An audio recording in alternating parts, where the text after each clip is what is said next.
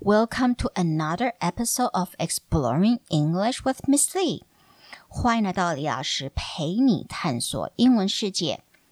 我们都知道，人类的下一个太空的梦想就是登陆火星嘛。甚至呃，其实像 NASA 还有 Elon Musk，OK，他们都有移居火星的这样子的规划，OK。他 Elon Musk 的 SpaceX 的这个太空旅游中心的最终目标，就是希望能够让人类可以移居到火星。那既然有这样子的一个目标，要怎么样开始着手进行呢？他们并不是只是空有梦想哦，而而是真的有在往那个方向的逐步计划去走。举个例子，NASA 就是美国太空总署，就在德州的 Houston 休斯顿市盖了一个模拟火星的一个区块，一个营地啊，或者我们可以说设备。然后就是要让人们呃有志工进去里面，然后是模拟类似在火星的生活。好，那所以我们这一集就是要讲这个模拟设备。Here we go. Living on Mars has always been the dream of many scientists. So, in the name of science, NASA has built a large 3D printed facility at a space center in Houston calling it the Mars Dune Alpha.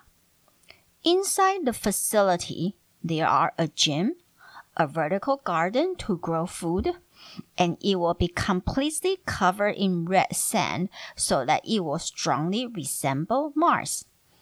Four volunteers have been selected and prepared to move in for this year long experiment.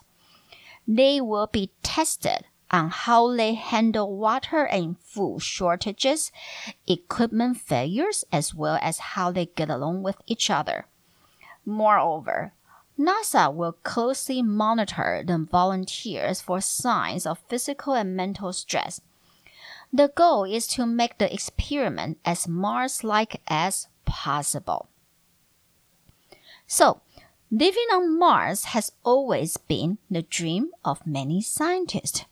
就是去呃居住到火星，living on Mars has always been the dream of many scientists，一直以来都是很多科学家的梦想。So in the name of science，所以以科学为名，NASA has built a large 3D printed facility。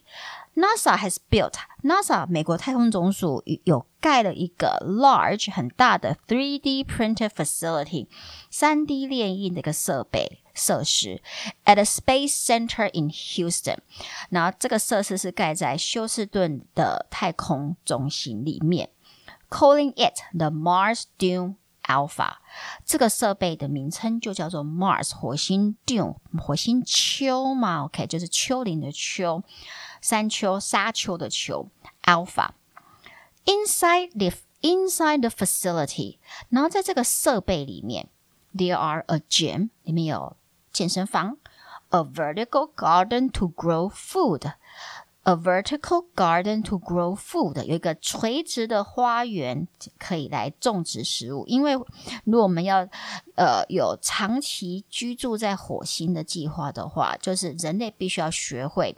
怎么自给自足？OK，就是呃在那边种植自己的食物，然后不因为那边应该火星上应该是没有人类可以吃的食物，所以必须人类必须要学会怎么样在那里种植出需要的植的食物。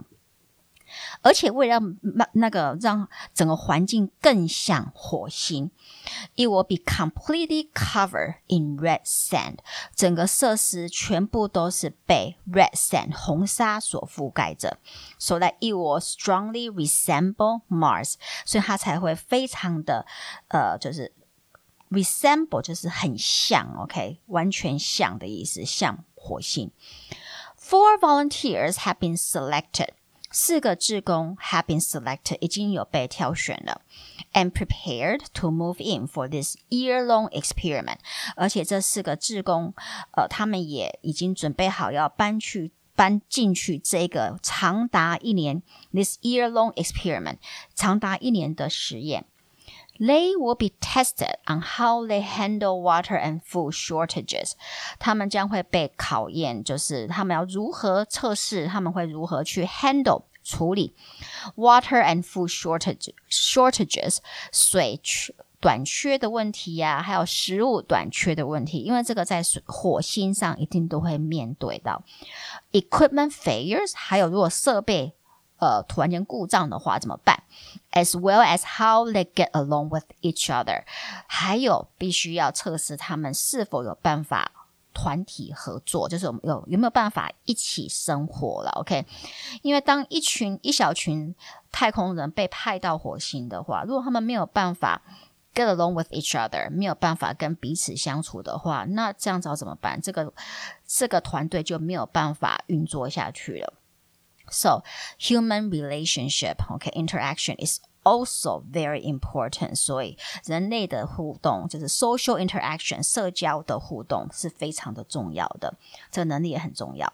Moreover，还有呢，NASA will closely monitor the volunteers for signs of physical and mental stress。NASA 也会非常呃近距离的去监督或者去 monitor 去查查看这些呃 志工的 volunteers for signs of physical and mental stress，去确定他们去查看他们身体上 physical and mental 还有心理上的 stress 有没有压力的一个迹象。